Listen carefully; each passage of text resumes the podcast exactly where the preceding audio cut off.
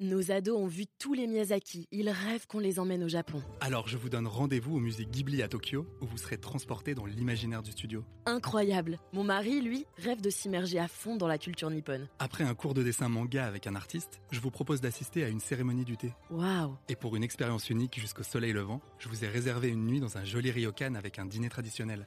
Je nous y vois déjà. Avec Marco Vasco, ne rêvez plus, vivez votre voyage l'esprit libre. Au rendez-vous sur marcovasco.fr pour imaginer votre prochain voyage sur mesure. Audible, raconte-moi une histoire. Il était une fois, à l'époque où la savane recouvrait la plus grande Pour partie grandir, de l'ouest de la Il suffit parfois de changer de point de vue. Notre manière Il de marcha voir dans la forêt sans s'arrêter, ressassant dans sa tête les derniers. Des murmures lui parvinrent, indistincts. Une minute s'écoula sans un bruit. Soudain, elle entendit une respiration derrière elle. Téléchargez l'appli Audible. Votre premier livre audio est offert. Le Figaro hors série présente Caravage, 9 journées dans la vie d'un peintre. Le 11 juillet 1597, le cardinal Del Monte, qui s'est pris de passion pour la peinture de Caravage, installe l'artiste dans les ors de son palais. Chez Petrignani, son nouvel hôte, le Caravage entame une série de tableaux qu'on pourrait appeler tableaux de moquerie, typiques de l'esprit lombard, mais dans une gamme colorée claire, qualifiée de vénitienne. Les modèles de Caravage sont ses fréquentations du moment, et aussi les gens qu'il a sous la main. Michelangelo méprise les maniéristes, qui ne jurent que par l'antique et le dessin. L'historien Bellori rapporte une anecdote. Alors qu'on lui reprochait son manque d'intérêt pour les antiques, Caravage étendit la main vers la foule des hommes. Il signifiait par ce geste que la nature l'avait suffisamment pourvu de maîtres. Et pour donner plus d'autorité à ses propos, il appela une gitane qui passait par hasard dans la rue, la fit monter dans son auberge et la peignit, prédisant l'avenir. Il fit de même avec une jeune fille croisée dans la rue. Il l'avait atterrée chez lui, et ajoutant à sa pose un vase précieux, des pierreries, un collier, il en fit une madeleine.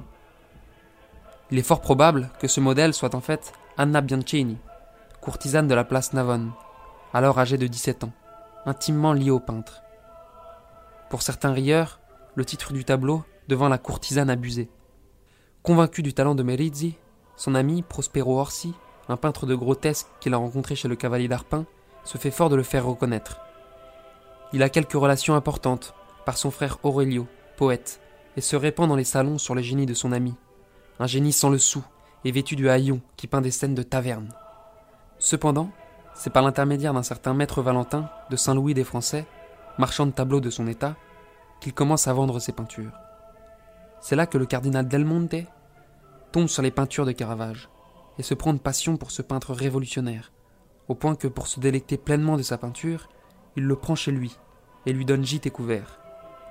Originaire de Pesaro, Del Monte est ambassadeur auprès du Saint-Siège de Ferdinand Ier de Médicis, grand-duc de Toscane et réside au Palazzo Madama. Il est l'un des chefs du parti français qui s'oppose à Rome au parti espagnol. Collectionneur avisé, il est aussi passionné de poésie et de science. Il compte parmi ses amis Galilée. Musicien raffiné, il est le protecteur du chœur de la chapelle Sixtine.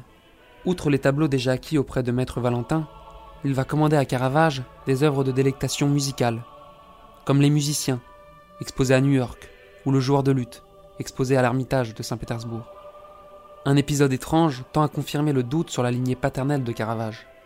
Giovanni Battista Merizzi, qui était devenu prêtre, séjournait à Rome depuis le début de 1596.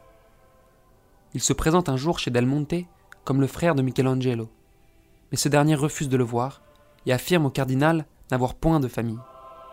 Parallèlement, Caravage peint ses premiers tableaux religieux d'importance, comme l'extase de Saint François, ou le repos de la Sainte Famille en Égypte.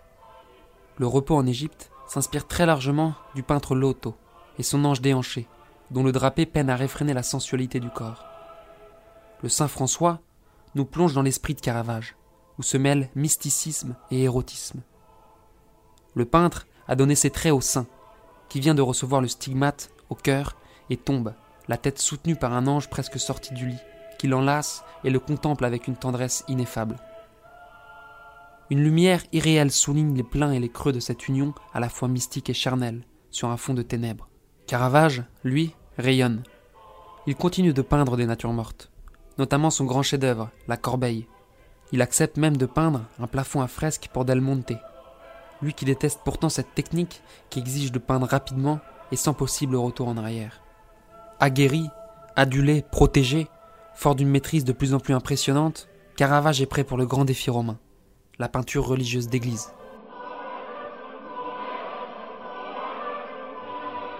Si vous souhaitez tout savoir de l'œuvre et de la vie de Caravage, lisez Le Figaro hors série.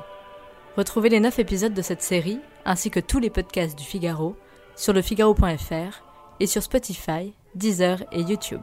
Nos ados ont vu tous les Miyazaki. Ils rêvent qu'on les emmène au Japon. Alors je vous donne rendez-vous au musée Ghibli à Tokyo, où vous serez transporté dans l'imaginaire du studio. Incroyable. Mon mari, lui, rêve de s'immerger à fond dans la culture nippone. Après un cours de dessin manga avec un artiste, je vous propose d'assister à une cérémonie du thé. Waouh. Et pour une expérience unique jusqu'au soleil levant, je vous ai réservé une nuit dans un joli ryokan avec un dîner traditionnel.